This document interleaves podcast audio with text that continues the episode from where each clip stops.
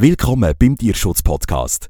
Erfahre mehr über Nutztierhaltung, Artenschutz und Tierversuche. Begleite uns bei Gesprächen, wo wir Experten und Aktivisten treffen, um das Bewusstsein für den Tierschutz zu stärken und eine bessere Zukunft für unsere tierischen Freunde gestalten. Der Podcast wird präsentiert von ProTier. ProTier setzt sich seit 75 Jahren für mehr Tierwohl in der Schweiz ein. Alle Informationen zu aktuellen Kampagnen und Projekten findest du auf www.protier.ch. In der heutigen Folge vom Tierschutz-Podcast befassen wir uns mit dem Thema Artenschutz und schneiden das Thema Biodiversität an. Beim Artenschutz geht es hauptsächlich um Populationen von wildlebenden Tieren oder Pflanzenarten. Artenschutz bedeutet, dass Menschen bestimmte wildlebende Tiere oder Pflanzen schützen und pflegen. Das kann zum Beispiel aus ethischen, ästhetischen oder ökologischen Gründen sein. Immer mehr Tierarten verschwinden von unserer Welt und kommen auf die rote Liste der Tiere, die vom Aussterben bedroht sind. Auch in der Schweiz wird die Artenvielfalt immer kleiner. Die Liste mit den Tieren, die in der Schweiz aber vom Aussterben bedroht sind, immer länger. Vom Luchs bis zu der Ameise ist alles mit dabei. Über 3000 heimische Tiere und Pflanzen stehen auf der roten Liste von den bedrohten oder bereits ausgestorbenen Arten. Sandy Kuratli ist jemand, der sich genau für das Thema Artenschutz einsetzt. Zwar geht es bei ihr nicht um gefährdete Tiere, sie trägt aber trotzdem einen wichtigen Beitrag zum Thema Artenschutz bei. Ich bin Sandy Kuratli, ich wohne in Toggenburg in Ebnat-Kappel, bin Mami von zwei kleinen Buben mit einem Bauer und habe im 2021 die Rehkitzrettung ins Leben gerufen. Was ist das genau und was macht man dort? Und warum macht man das?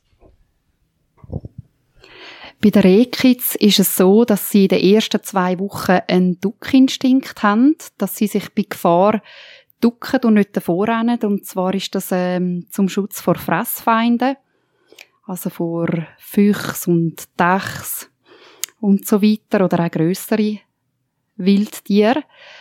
Und erst dann in der zweiten oder dritten Lebenswoche fangen die Kids an, davon zu rennen. Und darum gehen wir eigentlich von Mai bis Juni, wenn die Setzzeit ist von der Rehgeiss, Rehkitzrettung machen und in unserem Fall mit der Drohnen- und Wärmebildkamera. Jetzt hast du gesagt, ihr braucht eine Wärmebildkamera. Gibt es auch noch andere Methoden oder verschiedene Methoden, wie man Rehkitz retten kann? Ja, man muss dazu sagen, dass äh, die schon seit vielen Jahren angewendet wird, von den Bauern vor allem.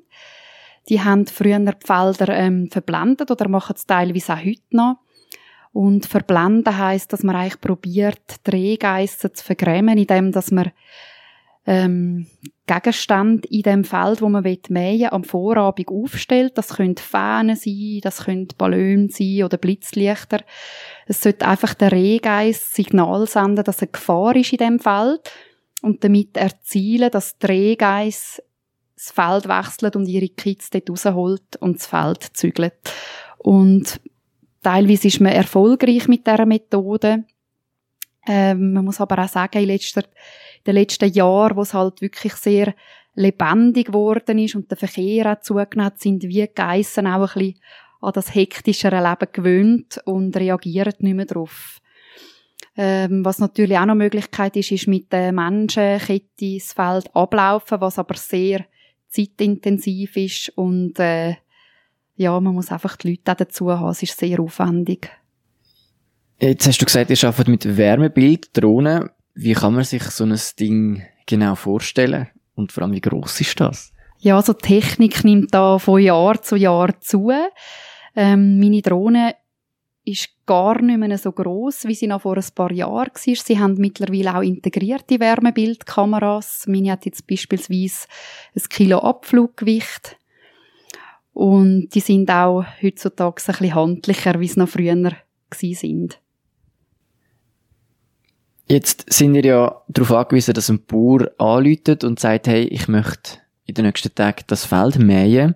Wie funktioniert das, wenn jetzt ein Bauer anläutet und sagt, er braucht eure Hilfe? Im besten Fall wäre das über eine Plattform von der Ekiz Rettung Schweiz. Ähm, da kann man eine Feldanmeldung machen als Landwirt. Und das ist für uns eigentlich am einfachsten, weil wir haben schon das eingezeichneten Feld und müssen dann eigentlich nur noch die Vorbereitungen für den Flug machen und ähm, programmieren. Jetzt ist es aber so, dass halt die Bauern meistens den ganzen Tag draussen sind bei schönem Wetter auf dem Feld und eigentlich gar nicht am Computer hocken und in so einem Fall dürfen sie mir auch einen Screenshot vom Bild schicken. Dann tue ich es selber eingeben. Ähm, aber da muss eigentlich jeder Drohnenpilot ähm, darf da selber sagen, wie es für ihn am besten stimmt. Jetzt hast du gesagt, es gibt auch andere Methoden, ähm, zum, zum Reki zu retten. Was ist denn der genaue Vorteil, von wenn man es macht mit einer Drohne und einer Wärmebildkamera? Es hat sich einfach herausgestellt, dass man mit der Drohne und der Wärmebildkamera am effizientesten ist und es ist auch relativ sicher. Also es ist nicht 100% sicher. Es kann auch immer mal sein, dass man das Feld abfliegt und dann halt einfach auch das Kitz in dieser Zeit mit der Mutter im Wald ist und nachher erst wieder ins Feld hineingeht.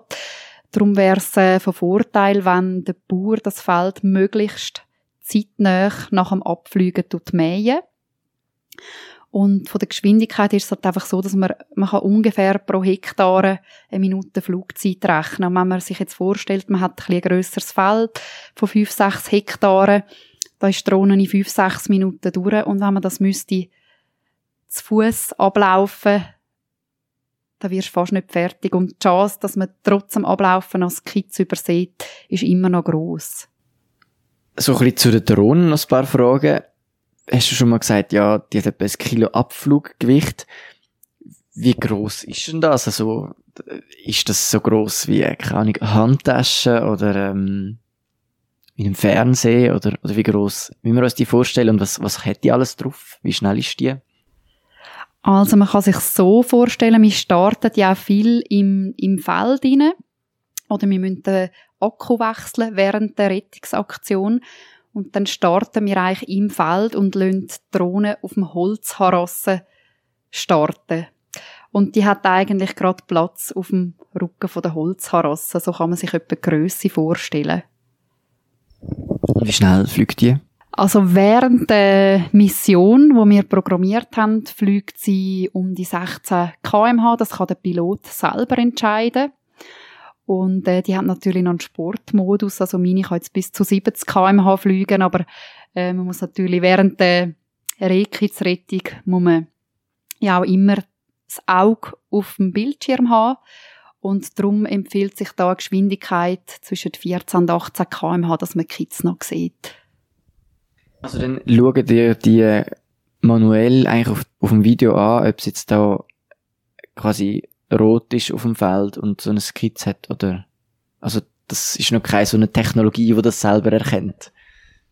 Es hat äh, mittlerweile schon Drohnen, wo ähm, die Wärmequelle, also wo es automatisch angibt. Aber jetzt von unserem Team hat das noch niemand. Ähm, in unserem Fall, das kommt auch ein bisschen darauf an, wie die Einstellung am am Gerät selber ähm, programmiert ist. In unserem Fall ist jetzt äh, White Hot, das heißt, Kids erscheinen bei uns als weißer kleiner Punkt. Gibt es neben der Drohne sonst noch spezielle Ausrüstungen, die du brauchst oder die ihr braucht, um so eine Rettung zu machen? Ich muss jetzt lachen, ja, es ist nämlich ganz ein Haufen, also das ganze Auto ist voll mit ähm, eben Harassen, man braucht Befestigungsmaterial. Es kann auch sein, dass die Geist dann probiert, das Kitz aus der Kiste zu befreien oder auch das Kitz selber.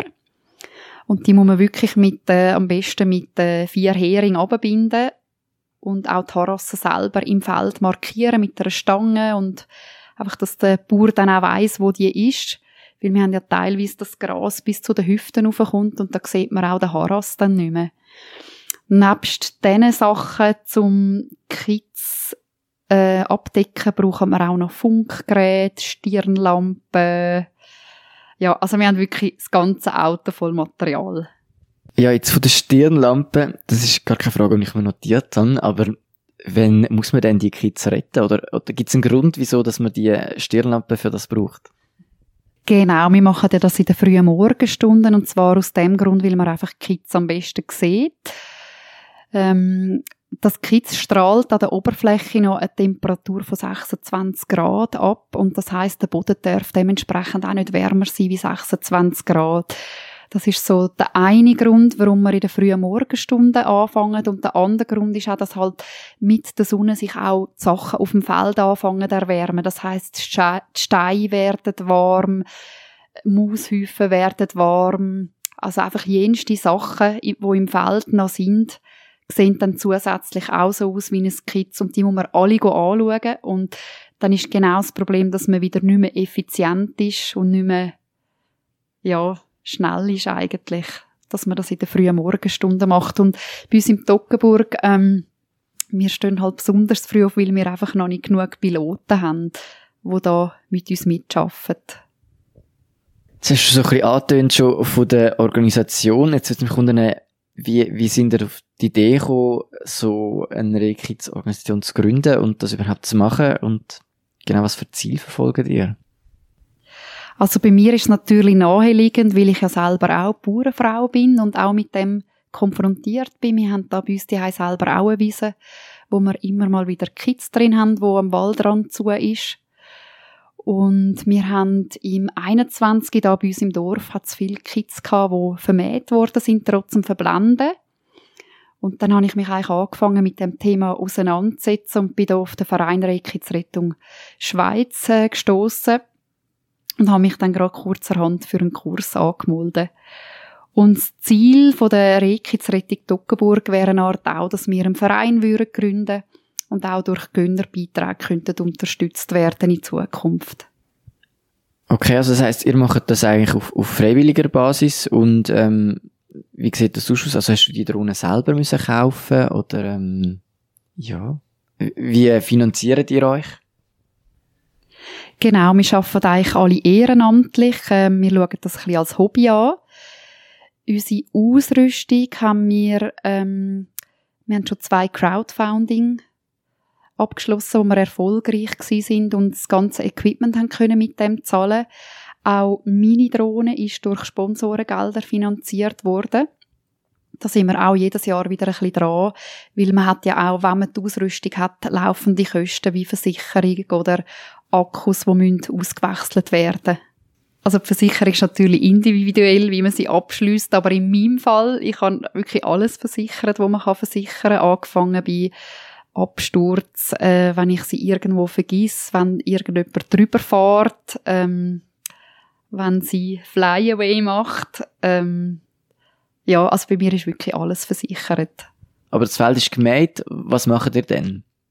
Also wir machen eigentlich gar nichts mehr, weil nach dem Mähen tut der Bauer selber das Kitz freilassen. Und das ist natürlich immer gut, dass das auch alles möglichst schnell und reibungslos abläuft, damit die Kids nicht zu lang unter dem Harassen abdeckt sind. Aber mit der Freilassung selber haben wir eine Art nichts mehr zu tun, da macht der Landwirt selber.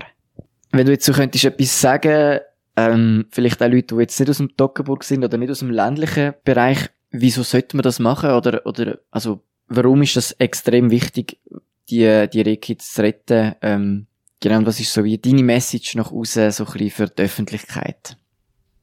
Es ist natürlich auch, ähm, vom Interesse vom Bauer, dass er keine Reste von dem toten ähm, Rehkitz in seinem Futter drin hat, den er später für seine Tiere braucht, weil da bildet sich ähm, toxische äh, Stoff, wo unter anderem dazu führen, dass der ganze Bestand würde sterben. Und das andere ist natürlich auch, es ist einfach auch nicht schön, wenn man so eine Skizze verwünscht, weil äh, je nachdem, mit was für einer Maschine dass man schafft oder fährt, ähm, haben die einfach ein Bein ab oder es, es gibt ganz wüste Verletzungen, wo, wo einfach auch nicht schön ist für einen selber, um das dann zu sehen oder ja, auch für den Jäger, der muss erlösen. Und jetzt haben wir immer geredet über, über das Retten, aber könnte man auch die Maschine anders bauen, dass sie die, die Rehe gar nicht verletzt, oder ist das eigentlich fast unmöglich? Es gibt noch ähm, Sachen, wo man könnte ähm, vorne als Mehrwerk tun wo es äh, anzeigt, dass auch durch Temperatur funktioniert. Das glaube, da kenne ich mich jetzt aber zu wenig aus. Ähm, ich denke, das macht aber jetzt da bei uns in den, in den Höger wenig Sinn. Das sind dann eher Flächen, wo wirklich äh, so größere flache Flächen, wo da halt bei uns im im Hocker ist alles ein bisschen anders, wo nicht funktioniert. Aber ich denke, es wird Zukunft sein, dass man auch dort ähm, an der Technik schafft und neue Mittel probiert herauszufinden. Hast du irgendeine so Erfolgsgeschichte wo, oder einen Moment, wo du schon erlebt hast, wo du musst sagen, das ist so wie prägend gewesen, das ist äh, mega speziell, mega schön? Es ist eigentlich bei jedem Kids, wo man findet oder auch wieder sieht, ähm, ganz speziell. Also jede, jedes einzelne Kids ist speziell. Aber was sicher äh, sehr speziell war, als ich die ersten Drilling gefunden habe. Und Situationen, wo, wo auch speziell sind, wenn der Bauer sagt, da habe ich jedes Jahr ein Kids drin.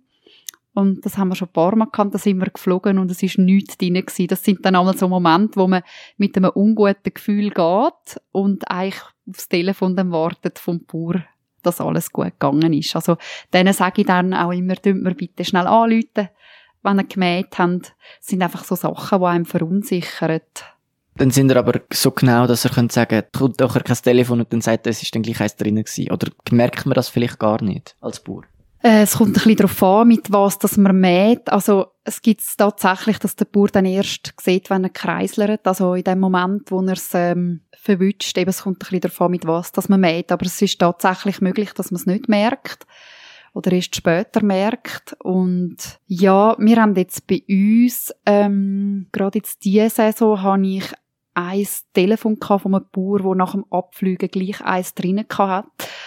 Aber da darf man sich auch, man muss sich da auch ein bisschen abgrenzen, weil man macht da so viel und klar, das, das ist der Moment, wo einem auch selber wehtut, aber man weiß nicht, ist es zum Zeitpunkt vom Flug schon drin gewesen, oder eben ist es mit der Mutter im Wald gewesen? Wie viele Stunden sind vergangen vom Fliegen bis zum Mähen? Also eben, es gibt auch bei uns noch viele Sachen, wo man noch optimieren kann und auch wir als Rekitsrettung Duckenburg sind noch am Wachsen und im Aufbau und am Optimieren.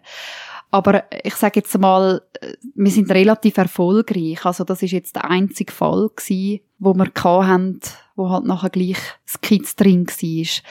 Was auch noch schwierig ist, dass ab Juni dann halt die Kids teilweise schon ein bisschen ähm, älter sind und schon den Fluchtinstinkt entwickelt haben. Wir können es dann nicht mehr einfangen aber sie sind nicht sicher vor der Maschine. Das Problem ist, dass dann im Moment von der Rettungsaktion uns davor rennen, in den Wald rausgehen und beim Mähen wieder drin sind und dann eben gleich zu wenig schnell sind, zum vor dem Mähwerk flüchten. Und das ist auch so eine ganz unglückliche Situation. Wenn jetzt die Leute, die zulassen, finden, was, was können sie machen, um, um euch, um dich unterstützen? Ja, was, was können sie machen? Wir sind natürlich immer auch froh um Helfer, die uns in den frühen Morgenstunden begleiten, weil die Rekitzrettung können wir nicht allein machen. Wir sind da angewiesen und eben gerade im Juni, ähm, aus den Gründen, die ich vorher erwähnt habe, ist es immer gut, hat man vielleicht noch zwei oder sogar drei Helfer dabei. Ähm, Voraussetzungen sind, dass man ein bisschen geländegängig ist, jetzt da bei uns in Toggenburg. Wir haben sehr steile Felder, wo man muss wirklich auflaufen und natürlich dementsprechend auch gutes Schuhwerk und Kleidung muss haben. Es ist vielfach auch noch ein bisschen feucht oder nass am Morgen früh. Ähm, oder wie wir uns natürlich auch können unterstützen ist durch äh, Sponsorenbeiträge, damit wir unser Equipment wieder können weiter ausbauen. Jetzt hast du gesagt, ausbauen. Was für Ziele habt ihr denn so, die ein bisschen langfristig sind? Du hast gesagt, du willst, ihr wollt die Organisation noch im Toggenburg fix machen und, und was haben das sonst so für Ziel? Also das grösste Ziel ist natürlich, dass wir als Verein wachsen. Das heißt, dass wir noch mehr Piloten haben. Wir haben eigentlich von Eslau im, im Obertockenburg, von Eslau bis Wildhaus fehlen uns Piloten und die Nachfrage wird auch alle Jahr grösser von Seiten der Landwirtschaft. Ziel ist sicher auch eine gute Zusammenarbeit mit den Jägern und den Bauern, weil nur so können wir auch weiterkommen. Aber das Wichtigste ist, dass wir wirklich noch mehr Piloten haben. Wenn jetzt jemand findet, eigentlich ist das eine mega coole Sache, ich würde da gerne mithelfen. Wie kann man mitmachen? Was sind so die Voraussetzungen? Was muss man für Qualifikationen haben, zum mitwirken? Also man muss sicher auch ähm, bereit sein zum frühen Aufstehen. Also eben, wir sind ja in den frühen Morgenstunden unterwegs. Und eben das andere, was ich schon erwähnt habe, ist, dass man gute Kondition hat. Und melden kann man sich am besten auch beim Verein Rettung Schweiz, weil die tun auch die Leute ausbilden, professionell ausbilden und man hat jetzt sehr gute Ansprechpersonen, sei es vom Technikbereich oder auch von der Jägerseite, ähm, finde ich also sehr empfehlenswert. Ähm, Im Optimalfall tun uns die Landwirte Terrassen und das Befestigungsmaterial und das Markierungsmaterial zur Verfügung stellen. Die würden das anstellen, am, auch am Morgen oder am Vorabend natürlich am besten. Ähm, es gibt aber auch Felder, wo wir ähm, neben aussen oder auf einer Alp oben abfliegen müssen. Da nehmen wir dann unsere eigenen Sachen mit. Gibt es so Rehkitzrettungen denn auch in anderen Ländern? Ähm, ich weiß, dass sie in Deutschland sehr aktiv sind. Äh, die bin ich teilweise auf dem Facebook am verfolgen. Aber wie sie in anderen Ländern aussieht, da bin ich zu wenig ähm, informiert. Jetzt, über das Geld redet man ja bekanntlich nicht so gerne. Jetzt, wenn ein Bauer ähm, anläutet und findet, hey, kommen da vorbei, was, was muss der für das zahlen und ja, was kostet so ein Einsatz? Für den Bauer ist es gratis, ähm, weil wir arbeiten ja ehrenamtlich. Welche Botschaften möchtest du der Öffentlichkeit vermitteln, um das Bewusstsein vom Schutz der Wildtiere zu erhöhen? Genau. Ja, ich denke, wichtig ist, dass man speziell in der Brut- und Setzzeit ähm, ein bisschen aufs Wild einfach vermehrt Rücksicht nimmt und dass man vielleicht auch Knallerei ein bisschen einschränkt. Ich sage jetzt mal am 1. August oder auch sonst an Anlässen, ob man das vielleicht einmal mehr hinterfragt. Muss es wirklich sein? In der Landwirtschaft gibt es ähnliche Bemühungen, um seltene Nutztierrassen oder alte Obst-, Gemüse- und Getreidesorten zu schützen. Das übergeordnete Ziel ist, die biologische Vielfalt zu bewahren. Und das mit unter anderem wegen der menschlichen Aktivität wie die Zerstörung von Lebensräumen, die Übernutzung von natürlichen Ressourcen oder auch allgemein der Klimawandel. Eine Stiftung, die genau das Ziel verfolgt, ist Prospecia Rara. Ja genau, ich bin stellvertretender Geschäftsführer von Prospecia Rara. Mein Name ist Philipp Ammann. Ich bin Biolog und ich bin bei der Stiftung zuständig für den Tierbereich, also alles, was sich um Nutztier ähm, dreht. Und ähm, auch noch für interne, interne Abläufe, also wie IT und so weiter. Könnten Sie dann mal erzählen, was sind dann die Hauptziele von Prospeciara? Ja, die Hauptziele von Prospeciara, das ist eigentlich ähm, die Erhaltung von der, von der Biodiversität im Bereich von der Nutztiere und Nutzpflanzen. Also das ist nicht die Biodiversität, wo man meistens vor Augen hat, wenn man von Biodiversität redet. Nämlich, das ist ja dann meistens sind das äh, einheimische Vögel, Amphibien, Blumen, Insekten. Das ist eigentlich das, was man vor Augen hat, wenn man von Biodiversität redet. Ähm, es gibt aber noch Biodiversität bei den Nutztieren und bei den Nutzpflanzen. Also das sind dann nicht Arten, nicht wilde Arten, sondern das sind dann Rassen und Sorten, ähm, wo der Mensch selber ähm, züchtet hat, nämlich für unsere, eigentlich für unsere Ernährung. Also das sind dann nicht Bartgeier, sondern Appenzeller Spitzhubenhühner. Und das ist nicht irgendwie der Wiesent, ähm, sondern vielleicht das Rätisch Grauvieh. Also wir von Prospecial schauen, sorgen dafür, dass die Biodiversität, also die Vielfalt von der, vom Leben eigentlich bei, den, bei diesen Nutztieren und Kulturpflanzen bestehen bleibt. Jetzt bei den Nutztieren redet man ja dann eigentlich teilweise auch von so Prospeciara Rassen. Was bedeutet denn das und was für eine Anforderung muss man denn da erfüllen, dass so ein Tier eben als so eine Prospeciara Rasse gilt? Also ganz wichtig ist einmal, wir reden immer von pro Spezie Rassen, aber die gehören natürlich nicht pro Spezie rara. Äh, äh, eine Rasse gehört niemandem, ist ein Allgemeingut, ist ein Kulturgut. Ähm, wir legen dann halt einfach quasi die Brüllen an von der, von, von der Biodiversitätserhalter und, und suchen, wo hat es Rassen in der Schweiz, wo, wo gefördert sind. Also wo entweder ähm, nicht mehr viel Tier hat oder wo die Genetik eng ist, also wo viel Inzucht hat. Ähm, und das heißt, äh, zum Beispiel ein, ein Braunvieh ist nicht auf unserer Liste, weil da gibt es noch relativ viel. Ähm, und das Rätischgrauvieh zum Beispiel, das ist eben jetzt eine Kuhrasse, wo es nicht mehr viel gibt. Ähm, die haben wir bei uns auf der Liste getroffen. Ja, seit 2007 hat es internationale Konferenz gegeben. Da haben, hat eigentlich die FAO, also die Welt, Ernährungsorganisation und Landesstaatsorganisation von der UNO, die haben, haben 140 Länder miteinander abgemacht, dass jedes Land sich um seine eigene Rasse kümmert man redet dann von den tiergenetischen Ressourcen von einem Land. Das ist ein bisschen äh, nicht so ein schönes Wort, irgendwie ein bisschen technisch, aber das sagt nichts anderes als die Vielfalt von der Rasse, die ein Land hat. Und darum kümmern wir uns jetzt vor allem eben auch um Schweizer Rassen, ähm, eben wie, wie ein Spiegelschaf oder ein Barthuhn. Was macht man da genau, um eben die Nutztierrassen zu schützen? Ja genau, das ist äh, natürlich ein ganz, äh, so vielfältig wie die Tiere sind, so vielfältig sind auch die Massnahmen. Ähm, das fängt an, ähm, das ist immer so eine Entwicklung, also man, man stoßt auf etwas, wo, wo am Verschwinden ist. Das ist das letzte Mal passiert 2013. Da haben wir im Saastal, im Wallis, haben wir die Saso-Mutte gefunden. Das ist ein uraltes Schaf von dort, wo es nur noch etwa 350 Tiere gegeben hat. Ähm, und dann geht es eigentlich darum, die, die, die, die letzten Tiere, die es noch gibt, die zu suchen, ein Inventar zu machen, alle Informationen von diesen Tieren in ein Herdenbuch zu übernehmen. Das Herdenbuch ist eigentlich wie ein Register, wo, wo, wo alle Abstammungen, alle Verwandtschaften drin sind und wo einem vor allem hilft, Inzucht zu verhindern. Weil Inzucht ist ähm, eines der grössten Probleme, wenn man nur noch wenig Tiere hat. Mhm. Und dann, wenn man die, die Tiere dann mal so mal, mal weiss, wo, wo die letzten noch stehen, dann eben geht es darum, die Züchterinnen und Züchter zu beraten, dass die, die wieder so können vermehren, dass der Bestand wieder gesund kann wachsen. Und ähm, irgendwann einmal hat es dann so viel Tiere, dass man sagt, okay, man gründet einen Zuchtverein, das helfen wir dann auch mit.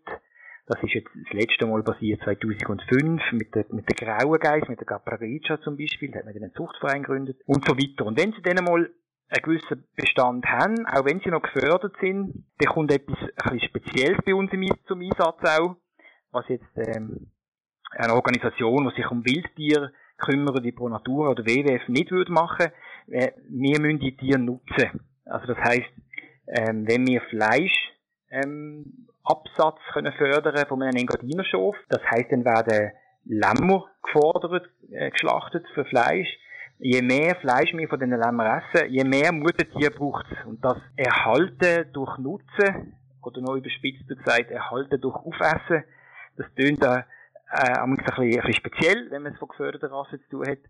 Aber die Rassen sind ja eigentlich entstanden, weil man sie über Jahrzehnte, also Jahrhunderte eigentlich äh, genutzt hat, weil unsere Vorfahren und auch wir sie nutzen für unsere Ernährung auch. Äh, und darum kann man sie eigentlich am nachhaltigsten retten, indem man sie weiterhin nutzt. Bei den Hühnern ist das, äh, sind das auch Eier, bei den Schafen kann das auch Wolle sein, also man muss nicht immer ein Schaf schlachten zum, zum Nutzen, aber natürlich sind ganz viele Nutztiere halt auch da schlussendlich, um einen Beitrag zu leisten an unsere Ernährung. Oder? Und toll ist, wenn nebendran, und das ist eben das, was mir besonders viel Spaß macht, an, dem, an meiner Arbeit mit Prospezieraren, ist, dass es eben auch nicht immer nur um Nutzung geht natürlich, sondern dass es auch einen kulturellen Wert ist, den man erhalten also wir, wir schauen, dass ähm, es Schaubauernhöfe gibt, wo man die alten Rassen kann anschauen kann.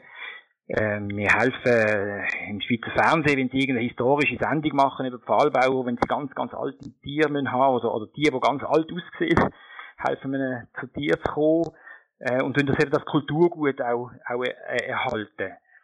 Und, und auch noch ein weiterer Aspekt von den alten Rassen ist die Landschaftspflege. Ähm, wir haben ganz viele Regionen in der Schweiz, wo die sich nicht so gut eignen für Hochleistungstiere, wo bergig sind, wo, wo die Futtergrundlage nicht so gut ist, dass man Hochleistungsmilch zum Beispiel drauf tun kann. Und da helfen die alten Rassen extrem gut mit. Ähm, die Alpen, die Bahnbord, die, die Magerwiesen und so weiter, die Waldweiden äh, zu pflegen. Was hat denn Prospector jetzt in der Zeit auch für Erfolg können verzeichnen? Ja, also was mir immer sehr befriedigend dunkt oder was eigentlich ein, toll, ein toller Erfolg und ein toller Lohn auch ist für die Arbeit, oder, wo häufig ähm, ja, eben sehr viel Ausdauer braucht, ist, wenn man es schafft, dass eine Rasse, die eigentlich verschwunden war ist oder in, komplett in Vergessenheit geraten ist, ähm, wieder zu einer offiziellen Schweizer Rasse wird. Der, der Bund, also das Bundesamt für Landwirtschaft, anerkennt oder hat, führt eine Liste mit, mit der Rasse, die offiziell eine Schweizer Rasse ist. Und ähm, ja, wenn das ist früher ist das ist das ganz anders gewesen. Da hat niemand von Biodiversität gestellt. Äh, also ich sage jetzt, so in den 70er, 80er Jahren hat man das, ist das Wort nicht geläufig gesehen. Und da sind ganz viele äh, Rassen verschwunden. Und es ist sogar so gewesen, dass 1938 eine Rassenbereinigung stattgefunden hat. Das ist ganz schlimm gesehen. Da hat man noch ganz anders gedacht. Da hat man gedacht, also die Schweiz braucht einfach ein paar starke Rassen, zwei, drei starke Geissen, zwei, drei starke äh, Kühe und das längt und alles andere wollen wir nicht mehr. Das ist das Gegenteil von dem, was man heute macht. Und durch das sind relativ viele Rassen eigentlich aufs Abstellgleis gekommen. Und wir finden die zum Teil heute oder haben die wieder gefunden. Und das Tolle ist eigentlich, ähm, Die Capraricia ist so ein Beispiel, ähm, die Sasa Mutter, die, die beiden Sachen, die ich schon erwähnt habe. Der Name ist nicht einmal offiziell gewesen. Die haben nicht einmal mehr einen Namen gehabt. Also man hätte müssen historisch äh, recherchieren, wir müssen sagen, doch, äh, das macht Sinn, die Rasse so zu nennen. Man gibt ihr eine Identität.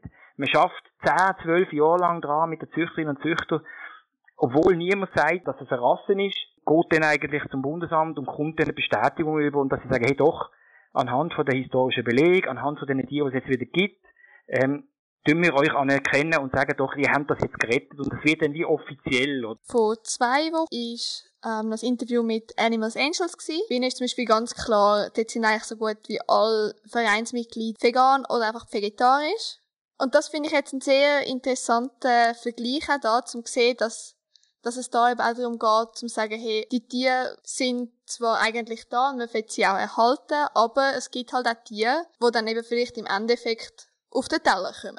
Also was toll ist an unseren Tieren ist, dass die eigentlich stehen für Systeme, die klein strukturiert sind, wo, wo ähm, extensiv sind. Also das ist nicht Hochleistungslandwirtschaft, jemand, wo wo den Oberländer Schof hat oder eine Evolänerin hat, ist sehr nachhaltig unterwegs. Das heißt auch, dass die vor allem mit Gras gefüttert werden, dass durch keine Getreide verfüttert werden von, von Drittweltländern zum Beispiel.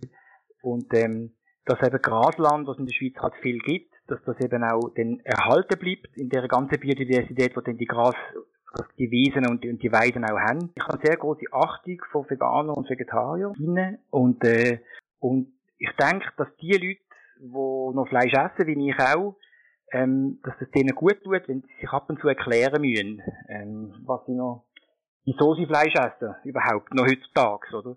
Und ich finde eben, gerade die pro Spezie rare Rasse, das ist für mich etwas, ich habe jetzt einen Luxus, dass ich durch meinen Job natürlich an, an so Fleisch sehr einfach ankomme. Wir haben aber auch bei uns auf der Webseite zum Beispiel gibt es eine Karte, wo man kann, ähm, äh, wo man kann schauen, wer in der Schweiz verkauft, wo kann man so Fleisch kaufen von so Rassen dass das, wenn man eben Fleisch isst, dass man sich eben sehr bewusst soll sein, was für Fleisch man isst, dass man eben Fleisch isst, wo, ähm, ohne, wo anständig produziert ist, wo nicht mit, mit Getreide gefüttert ist, wo die Landschaft erhalten tut. Jetzt vielleicht noch schnell zum Abschluss. Wie können dann Menschen da aussen ganz allgemein einfach sie aktiv unterstützen? Oder ist das mehr einfach in dem, dass man zum Beispiel eben über den Shop so ein Buch bestellen würde? Ja, also es gibt ähm, verschiedenste Methoden. Also einerseits ist natürlich die, die direkteste, die, die aktivste ist natürlich, wenn man einen Garten hat und man kann ein paar Hühner haben, dass man so mithilft, so Hühner zu halten oder äh, neuerdings haben wir auch äh, Taubenrassen aufgenommen oder Küngelrassen gibt's. Also man kann auch mit einem Garten schon bereits eigentlich so eine alte eine alte Rasse ähm, mithelfen äh, zu fördern. Oder aber vielleicht jetzt einen Evolener Stier in die Garage stellen, ist vielleicht jetzt eine gute Idee.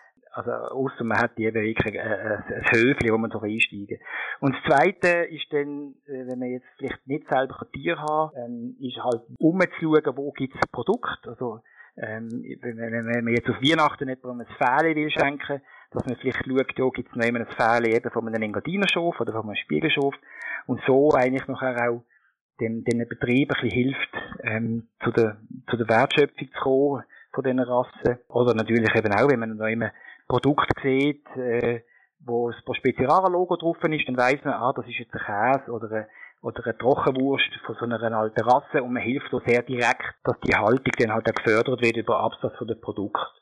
Wir hoffen, dass dir der Einblick in die Welt vom Tierschutz gefallen hat. Am 8. November kommt dann noch die letzte Folge zum Thema Tierversuch. Abonniere uns doch noch auf deiner Podcast-App, damit du auch die letzte Folge vom Tierschutz-Podcast nicht verpasst. Wenn du noch mehr hören willst zum Thema Tierschutz, dann lass doch noch die letzte Folge an zum Thema Nutztierhaltung. Der Podcast wird präsentiert von ProTier.